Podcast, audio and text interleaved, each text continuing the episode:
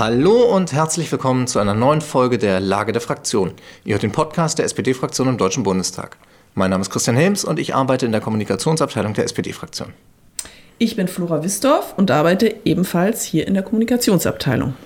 Das halbe Land diskutiert seit Wochen über Marder und Geparden und äh, wir wollen das heute auch tun. Es geht um die große Frage von Krieg und Frieden und es geht darum, auf welche Weise wir die Ukraine am besten unterstützen können. Darüber sprechen wir mit unserem außenpolitischen Sprecher Nils Schmid. Hallo Nils. Hallo. Erleben wir gerade einen Paradigmenwechsel in der Außenpolitik? Nein, wir erleben eine Zeitenwende, denn es ist zweifellos eine neue Zeit für die europäische Sicherheit mit dem Angriff Russlands auf die Ukraine eingetreten.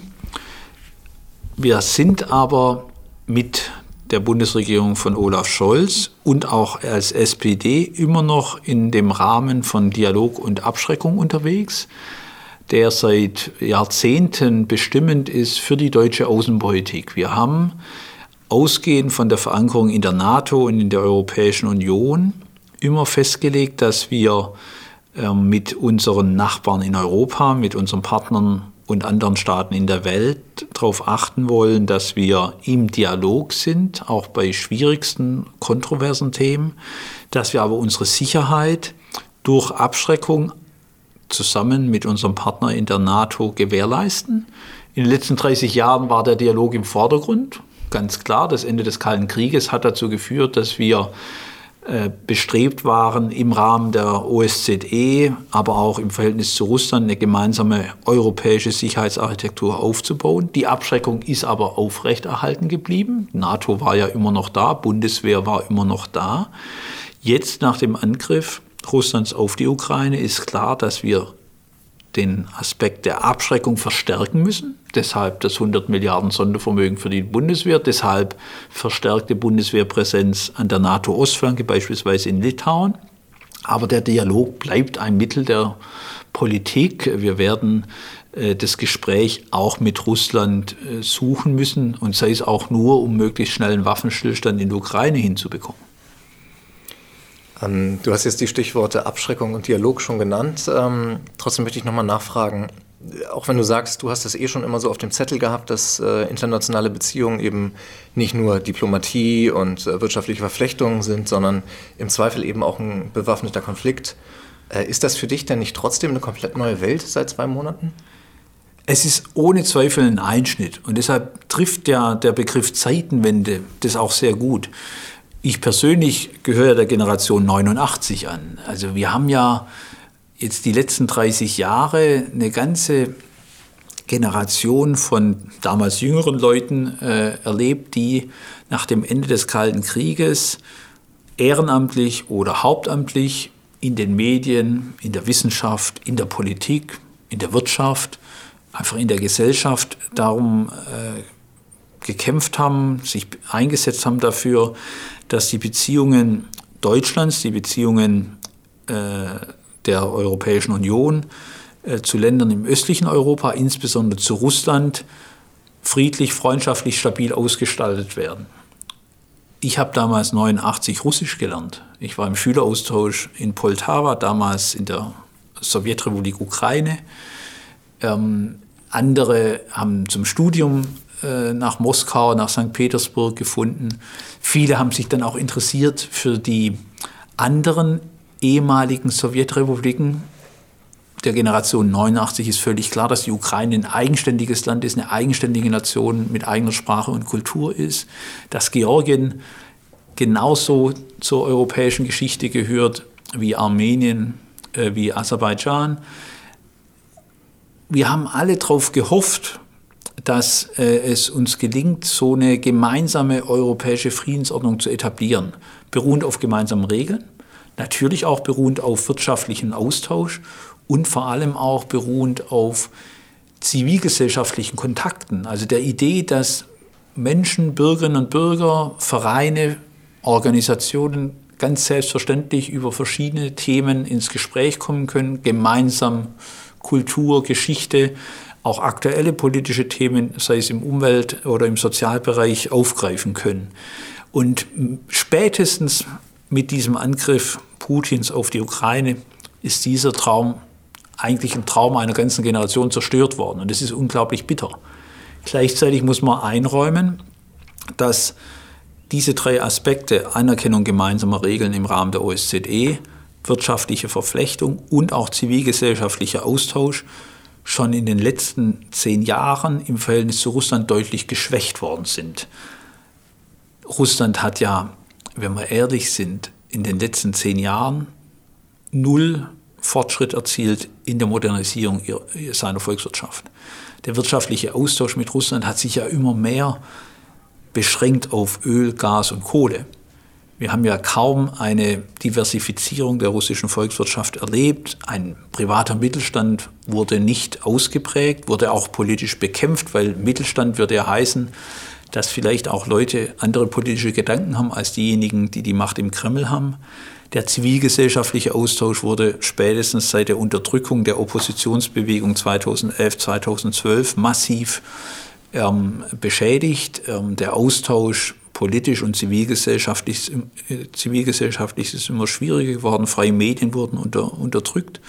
Und auch die Anerkennung der OSZE-Regeln durch Russland hat ja nicht erst äh, seit der Annexion der Krim, sondern auch schon beim Angriff auf Georgien gelitten. Es war immer schwieriger für die OSZE, das Thema freie Wahlen, das Thema Medienfreiheit in Russland äh, zu begleiten. Das heißt, das, was unter dem Dialogaspekt in den letzten 30 Jahren vorangetrieben worden ist, ist schon in den letzten zehn Jahren immer schwächer äh, geworden. Und damit ist klar, dass jetzt ähm, wir in eine neue Phase eintreten, wo das Thema der Abschreckung, auch der militärischen Abschreckung, ein deutlich höheres Gewicht bekommt, leider. Wir liefern ja jetzt 50 äh, Gepard-Panzer in die Ukraine. Wenn dir jemand, ich sag mal, vor sechs Monaten gesagt hätte, dass wir das tun werden, was hättest du dem geantwortet? Dann hätte ich gesagt, das kann ich mir gar nicht so richtig vorstellen muss ich ja schon ehrlich äh, einräumen. Und wir hatten ja auch im Vorfeld des äh, Krieges die Debatte, sollen wir die Ukraine stärken durch militärische äh, Unterstützung.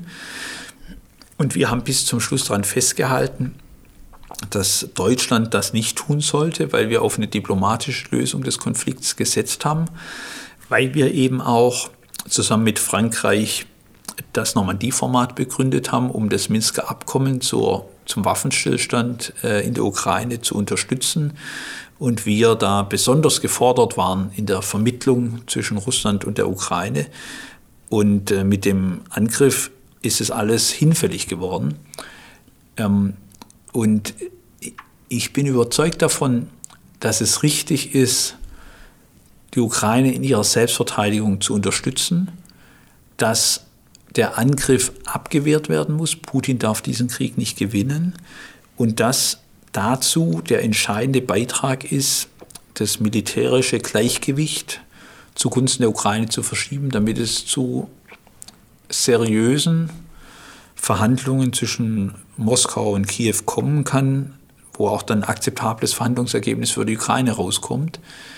Wir werden uns allerdings auch daran gewöhnen müssen, dass die Debatte über Waffenlieferungen in Deutschland nicht mehr so einfach beantwortet werden kann mit dem Verweis auf unsere historische Verantwortung und auf äh, die Weigerung, äh, in den Krieg hineinzuliefern. Wir haben jetzt zum zweiten Mal als deutsche Regierung mit Unterstützung des Deutschen Bundestags beschlossen, eine Kriegspartei mit Waffenlieferungen zu unterstützen. Das erste Mal war relativ beschränkt. Das war die Unterstützung der Peschmerga in Kur im, im, im, im äh, Nordirak, in, in, in, den kurdischen Gebieten, im Kampf gegen den Terrorismus äh, des IS. Jetzt die Ukraine. Das heißt, es war nicht mehr nur eine Ausnahme. Wir werden in Zukunft wesentlich stärker abwägen müssen, ob solche Waffenlieferungen äh, vertretbar sind oder nicht. Das heißt nicht, dass wir die Politik der militärischen Zurückhaltung aufgeben, aber wir werden wesentlich stärker begründen müssen, wenn wir mal nicht liefern, angesichts eines Angriffs beispielsweise des Nachbarn auf einen Staat. Ähm, das ist für die deutsche Gesellschaft, für die deutsche Politik eine Herausforderung.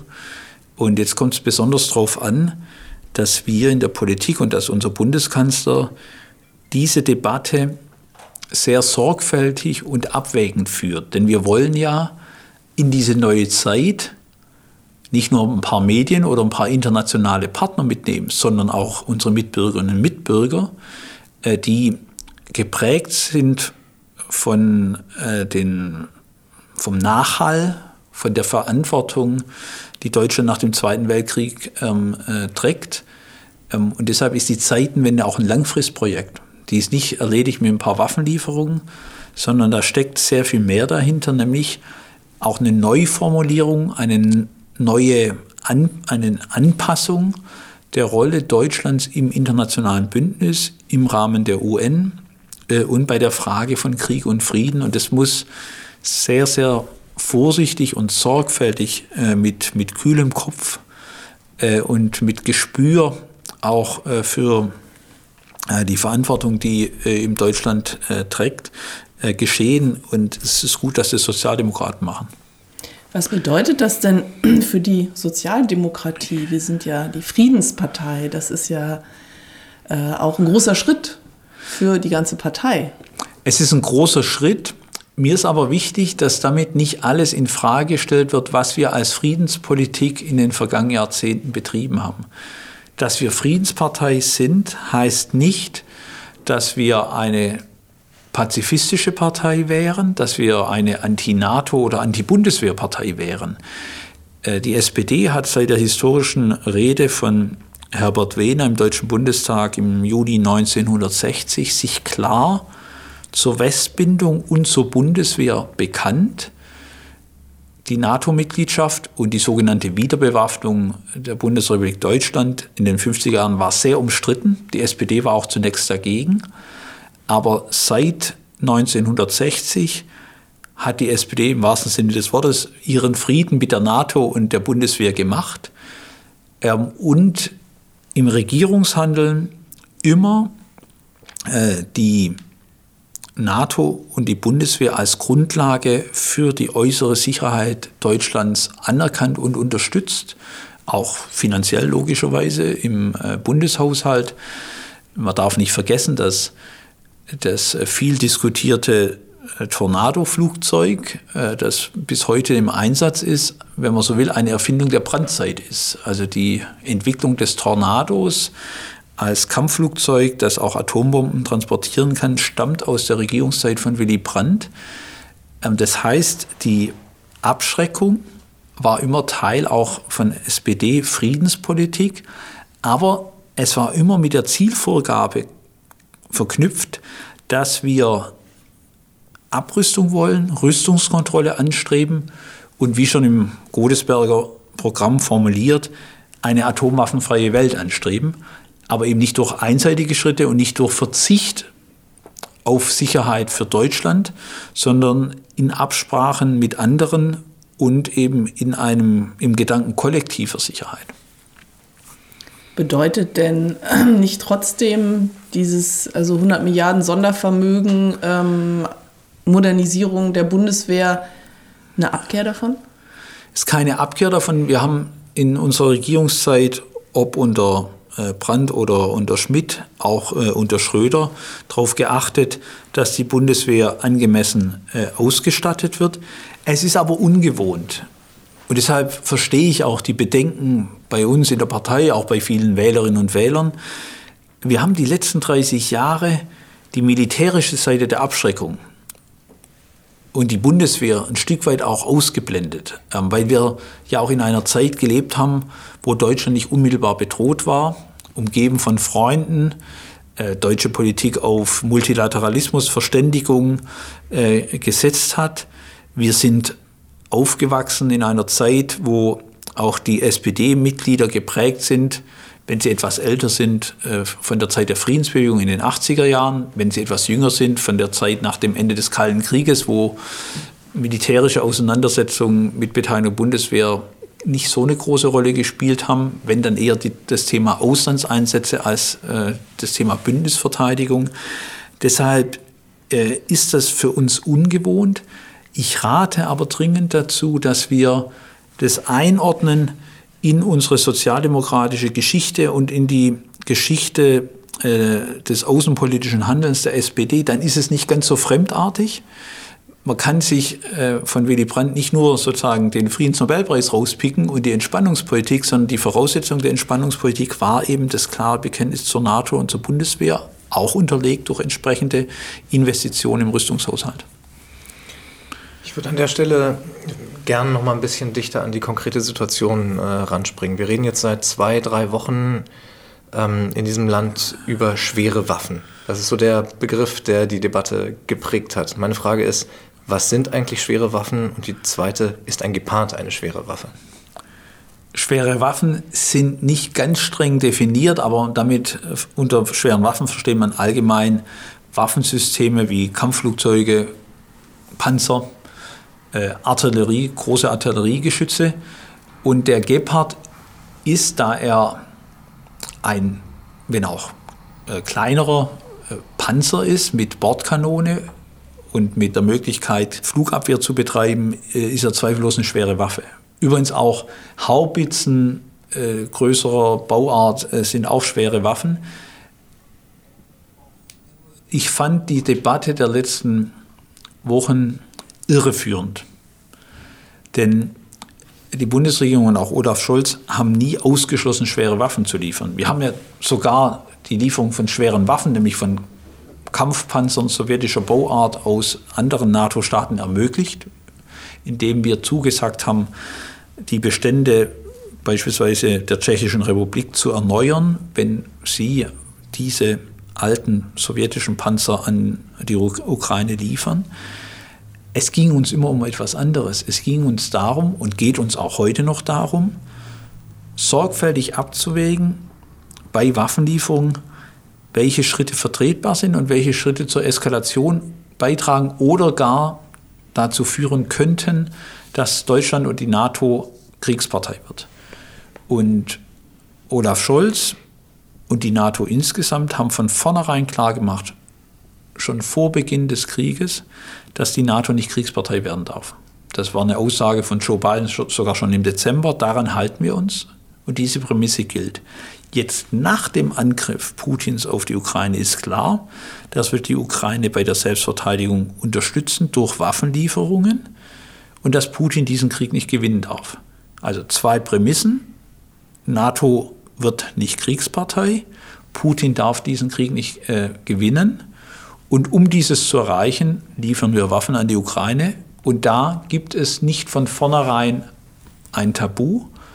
Aber je großformatiger, je wuchtiger die Waffen sind, umso genauer müssen wir überlegen, umso sorgfältiger müssen wir prüfen, äh, was diese Waffenlieferungen bedeuten. Und ich bin sehr froh, ich glaube wie viele andere in Deutschland auch, dass wir einen Kanzler haben, der das sehr sorgfältig abwägt und es vor allem auch immer mit den Bündnispartnern bespricht und darauf achtet, dass Waffenlieferungen aus Deutschland nicht die Bundeswehr und die Verpflichtung der Bundeswehr in der NATO schwächen.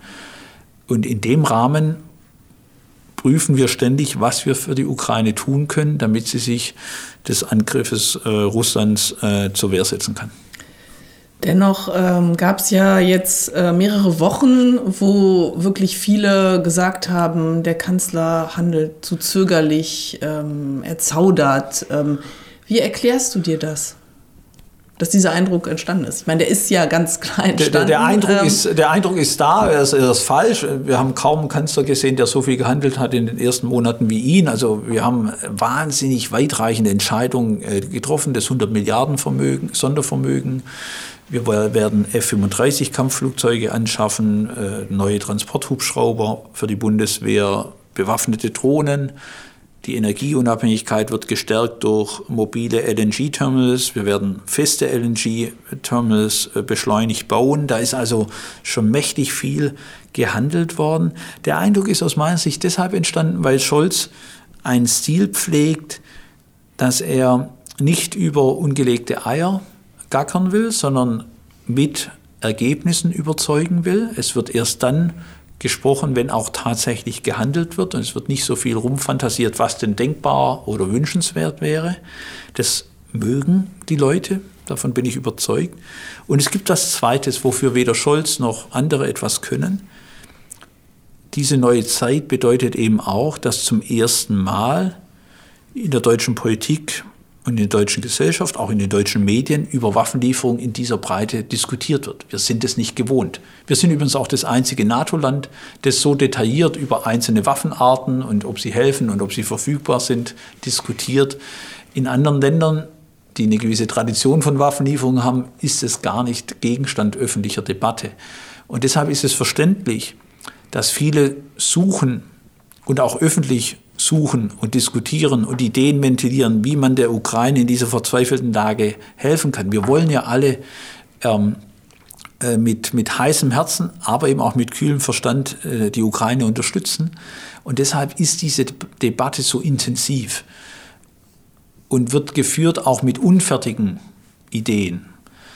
Aber Regierungshandeln beweist sich eben daran, dass man sehr sorgfältig überlegt, was zu tun ist und, und, und die Bevölkerung mitnimmt, indem man eben nicht unausgegorene Vorschläge macht, sondern konkret sagt, was getan wird und was getan werden kann.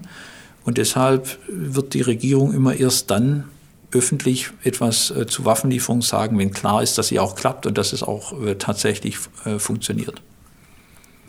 Findest du das eigentlich auch befremdlich, dass wir auf einmal alle so viel über Waffen, Panzer, Artillerie äh, sprechen, also zu Hause, in der Kneipe, äh, überall. Ist das für dich auch seltsam? Es ist ungewohnt.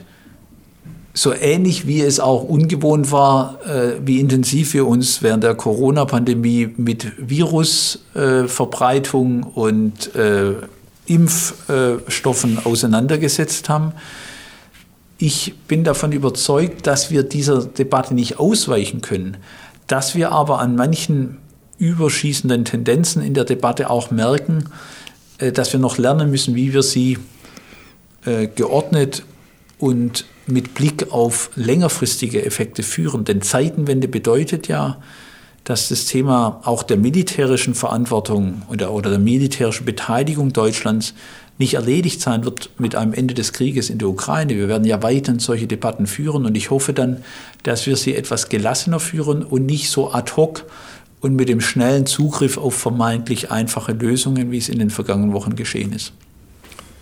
Reden wir denn äh, insgesamt zu viel über Waffen oder um es deutlicher zu fragen, lässt sich dieser Konflikt überhaupt militärisch lösen? Also in dem Sinne, dass man der Ukraine immer mehr Waffen zur Verfügung stellt und dann ist irgendwann fertig? Es ist völlig klar, dass äh, Sicherheit äh, wesentlich mehr Dimensionen hat als nur die militärische. Und wir haben uns als Ampelparteien im Koalitionsvertrag darauf verständigt, den, einen umfassenden Sicherheitsbegriff für die Außenpolitik zugrunde zu legen, den Begriff menschlicher Sicherheit, dass der Mensch in all seinen Dimensionen, Gesundheit, Bildung, Ernährungssicherheit, ähm, Entwicklungsmöglichkeiten, politische Beteiligungsmöglichkeiten, Entfaltungsmöglichkeiten, dass er im Mittelpunkt steht. Ähm, und auch die nationale Sicherheitsstrategie, die vorbereitet wird, muss diesem umfassenden Sicherheitsbegriff Rechnung tragen. Und auch die Ukraine wird langfristig nur Sicherheit bekommen können und die Menschen in der Ukraine werden nur in Sicherheit leben können, wenn sie in einem stabilen Staat mit funktionierendem sozialen Sicherungssystem, mit Rechtsstaatlichkeit, mit einer prosperierenden Wirtschaft äh, und funktionierender Infrastruktur äh, leben. Kurzfristig ist völlig klar, dass die militärische Dimension von Sicherheit im Vordergrund steht. Wenn du angegriffen wirst, dann ist klar, dass du dich wehren musst und es geht erstmal mit militärischen Mitteln, weil der Angreifer, Putin und äh, die russische Armee ja offensichtlich nur auf militärische Mittel setzt. Ähm, und deshalb ist kurzfristig entscheidend, dass die militärische Balance zugunsten der Ukraine verändert wird und es geschieht eben auch durch Waffenlieferungen. Und erst wenn äh, Putin zu ernsthaften Verhandlungen bereit ist, schlägt die Stunde der Diplomatie und auch die Stunde von möglichen Vermittlern. Aber letzten Endes kann nur die Ukraine selbst entscheiden, wann der Krieg zu Ende ist. Denn wir können nicht über die Köpfe der Ukrainer hinweg ihnen einen Frieden äh, diktieren, äh, der ähm, ihnen äh, das Land wegnimmt. Äh, so äh, wird kein nachhaltiger Frieden in der Ukraine entstehen können. wir werden also schon uns mit der paradoxen Situation auseinandersetzen müssen, dass um den Krieg schnell zu beenden, wir erstmal die militärischen Mittel für die Ukraine aufstocken müssen, damit Putin von seinem Vormarsch ähm, abgebracht wird. Du hast jetzt auch schon, ich glaube, zweimal sogar diesen Satz gesagt, Putin darf den Krieg nicht gewinnen. Was genau heißt denn das? Also wann, wann hätte er ihn denn gewonnen? Putin hätte den Krieg dann gewonnen, wenn er mit militärischen Mitteln zusätzliche Territorien in der Ukraine besetzt hält oder gar zu einem Umsturz der Regierung äh, kommt und dann nicht nur militärisch, sondern auch politisch die Ukraine unter russische Kontrolle fiele. Und ähm, was ist so für dich das plausibelste Szenario, wie das jetzt alles weitergeht? Also wie wird dieser Krieg enden? Wie wird das weitergehen? Man muss es vielleicht so rumformulieren. Er wird dann enden, wenn für die Ukraine ein akzeptabler Waffenstillstand erreicht wird und das kann je nach Kriegsverlauf noch länger dauern. Trotzdem ist es wichtig, dass wir von unserer Seite alles dafür tun, mit nicht militärischen Mitteln den Druck ebenfalls aufrechtzuerhalten, Stichwort Sanktionen, und dass wir kontinuierlich überprüfen, ob es weitere Sanktionen gibt, um Russland äh, unter Druck zu setzen. Und trotzdem ist es wichtig, dass wir auch diplomatisch versuchen, äh, die Voraussetzungen für einen Waffenstillstand zu schaffen durch Gespräche, auch direkt mit Putin, so wie es Macron und ähm, Scholz und andere getan haben. Aber es wäre unehrlich, ein schnelles Ende des Krieges versprechen zu wollen oder gar zu versprechen, dass wir konkret durch Vermittlungen jetzt in der jetzigen Phase des Krieges schnell einen Waffenstillstand erreichen äh, können. Das hängt ganz entscheidend davon ab, dass Putin versteht, dass er mit militärischen Mitteln nicht durchkommt. Im Moment versucht er weiterhin ausschließlich mit Gewalt seinen Vorteil durchzusetzen. Und das äh, kann weder die Ukraine noch die internationale Gemeinschaft hinnehmen. Jetzt äh, liefern wir erstmal 50 äh, Gepard-Panzer. Ähm, wie viel schwere Waffen können wir denn überhaupt noch der Ukraine zur Unterstützung liefern? Weil unsere Bündnisfähigkeit muss ja auch gewährleistet sein. Es ist ja bekannt, dass die Bundeswehr seit Jahren unter Ausrüstungsmängeln leidet. Deshalb ist verfügbares Material aus den Beständen der Bundeswehr äh, nur sehr begrenzt vorhanden. Äh, die Europäische Union hat deshalb beschlossen, äh, Mittel bereitzustellen, um Waffenkäufe für die Ukraine zu ermöglichen. Ähm, und es wird mit zunehmender Dauer des Krieges dazu führen, dass die Ukraine Waffen auf dem internationalen Rüstungsmarkt einkaufen muss. Wir werden nicht mehr aus Beständen liefern können. Das ähm, wird also stärker auf militärische Hilfe durch Finanzierung hinauslaufen müssen.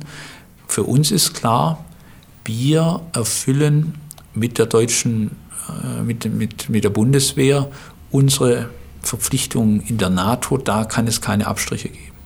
Habe ich richtig verstanden, dass wir mehr als diese 50 Gepard-Panzer werden wir aus unseren Beständen nicht liefern können? Das war's jetzt. Das kann ich nicht übersehen. Also es mag sein, dass es noch weitere Möglichkeiten gibt. Das wird ja intensiv geprüft, aber äh, da, bin, da halte ich es lieber mit Olaf Scholz. Äh, wir prüfen äh, das oder die Experten prüfen das in der Regierung. Wenn es mehr Möglichkeiten gibt, werden wir in Absprache mit den Bündnispartnern auch eventuell weitere Rüstungsgüter liefern. Aber wir, wir müssen auch unseren europäischen Partnern und vor allem unseren ukrainischen Freunden immer wieder erklären, ähm, dass so bewundernswert vielleicht Deutschland äh, aus, aus ihrer Sicht ist, ähm, wir durchaus auch Schwächen haben und äh, eine Schwäche ist eben die mangelhafte Ausstattung unserer Armee. Das wird sich ja jetzt ändern mit den 100 äh, Milliarden, aber das dauert ja. Das, das dauert, also wir werden ja dieses 100 Milliarden Programm nicht auf einmal einsetzen. Die 100 Milliarden werden über mehrere Jahre hinweg gestreckt abfließen. Wir haben die Möglichkeit mit den 100 Milliarden einerseits relativ rasch verfügbare Ausstattung einzukaufen, angefangen von der persönlichen Schutzausrüstung von Soldaten bis hin zu F-35-Kampfflugzeugen, äh, Transporthubschraubern und Ähnlichen.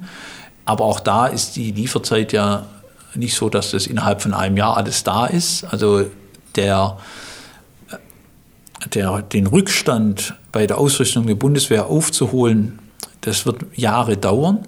Und deshalb ist es so wichtig, dass wir mit dem Sondervermögen Planungssicherheit auch bei größeren Beschaffungen äh, erreichen.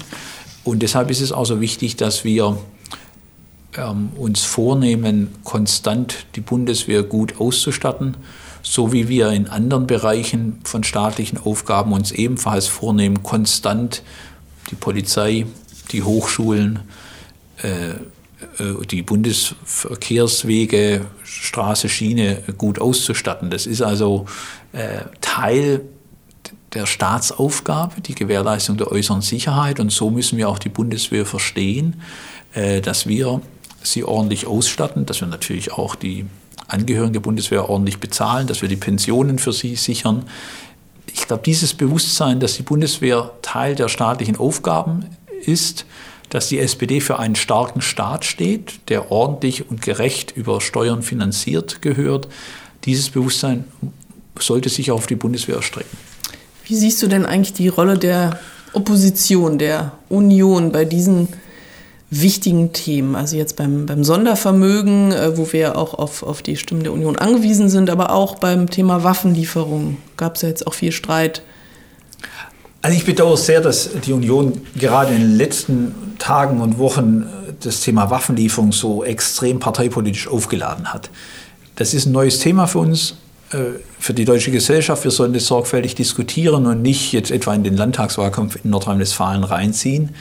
Ich setze aber auch darauf, dass es uns gelingt, bei den großen außenpolitischen Fragen, auch bei dem Sondervermögen, mit äh, der CDU-CSU zu einer gemeinsamen Lösung zu kommen. Wir haben jetzt ja erreicht, dass der Koalitionsantrag äh, zu Ukraine, der nicht nur zu Waffenlieferungen äh, formuliert ist, sondern auch die Unterstützung für die Ukraine in der gesamten Breite darstellt, dass dieser Koalitionsantrag äh, von äh, der CDU-CSU mitgetragen wird. Das finde ich ein gutes Signal.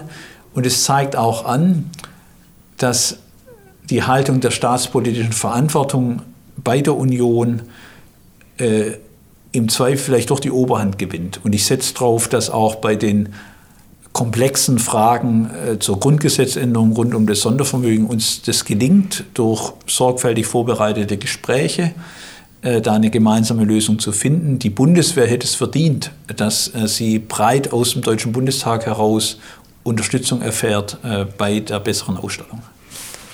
Du hast den Antrag jetzt eben schon angesprochen, ähm, der in dieser Woche im Bundestag ist. Frieden und Freiheit in Europa verteidigen, umfassende Unterstützung für die Ukraine heißt er.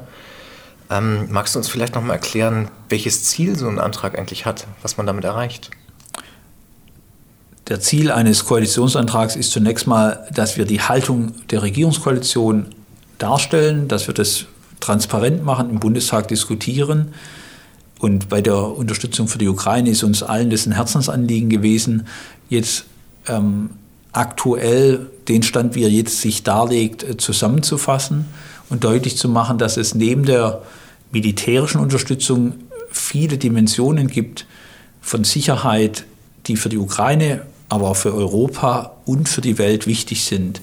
Da ist zum einen äh, Natürlich die Abwehr der russischen Aggression, auch durch militärische Unterstützung, wo wir auch nochmal auffächern, in welcher Art und Weise Waffenlieferungen äh, durch Deutschland und die Bündnispartner möglich sind. Aber es geht auch um die Verteidigung der, des internationalen Rechts und der internationalen Organisationen, auch die Möglichkeit, äh, Kriegsverbrechen vor das internationale Strafgericht in Den Haag zu bringen es geht um Ernährungssicherheit, es geht um die Rolle von wichtigen Ländern wie China im internationalen System, wo wir nochmal deutlich machen, dass wir auch erwarten, dass China das Völkerrecht ähm, deutlich äh, verteidigt. Und es geht um die zahlreichen nicht militärischen Mittel, die Deutschland und Europa aufwendet, um die Ukraine zu unterstützen. Einerseits finanziell, aber andererseits auch mit den großen Sanktionspaketen äh, gegenüber Russland. Es war uns einfach wichtig, deutlich zu machen, dass auch in einer Auseinandersetzung, wo sehr stark auf die militärische Seite geschaut wird, es eben nicht dabei bleiben kann, sondern wer die Ukraine unterstützen will, der muss das in der gesamten Breite tun. Und wer Frieden und Entwicklung in der Welt unterstützen will, der muss auch auf die Auswirkungen des Ukraine-Krieges auf andere Weltregionen äh, schauen. Äh, und genau das tun wir mit dem Antrag und erfüllen damit eben auch den Anspruch aus dem Koalitionsvertrag, diesen umfassenden Sicherheitsbegriff jetzt am Beispiel des Ukraine-Krieges dann mit Leben zu füllen. Aber kannst du vielleicht noch mal ganz kurz erklären, so ein Antrag, äh, was heißt das denn ganz konkret? Also muss man sich dann bei künftigen Gesetzen daran halten oder ist das nur so eine Orientierung? Es ist zunächst mal eine politische Orientierung. Es ist, und das ist mal das Allerwichtigste, und eine Unterstützung der Bundesregierung ist ja auch nicht schlecht, denn die Bundesregierung basiert ja auf dem Vertrauen äh, des Parlaments oder zumindest der Parlamentsmehrheit. Ich hoffe jetzt in der Außenpolitik auch eine noch breitere Unterstützung äh, aus dem Deutschen Bundestag heraus. Wir haben einzelne Punkte im Forderungsteil dieses Antrags, die dann auch handlungsleitend für die Bundesregierung und für den Deutschen Bundestag sind. Also wenn ich an die Aussagen zum Haushalt denke, also dass wir natürlich das Sondervermögen haben, äh, durch, durchsetzen wollen, äh, aber auch äh, den Bereich der Entwicklungshilfe nicht vergessen wollen. Wenn ich daran denke, dass wir äh, den Internationalen Strafgerichtshof bei den Ermittlungen unterstützen wollen, das mag auch im Einzelfall finanzielle Mittel bedeuten, so wie wir das im Fall der Kriegsverbrechen in Syrien beispielsweise handhaben. Also das ist dann Handlungsseiten, aber die konkreten Haushaltsposten beispielsweise werden selbstverständlich dann im Haushalt festgelegt. Okay, Nils, vielen, vielen Dank für die interessanten Aussagen und ähm, auch die vielen Erklärungen. Vielen Dank auch an alle Hörerinnen dieses Podcasts. Abonniert ihn doch einfach, das sollte problemlos auf allen Plattformen möglich sein. Und stellt sicher, dass ihr keine Folge mehr verpasst. Bis zum nächsten Mal. Tschüss. Ciao. Ciao.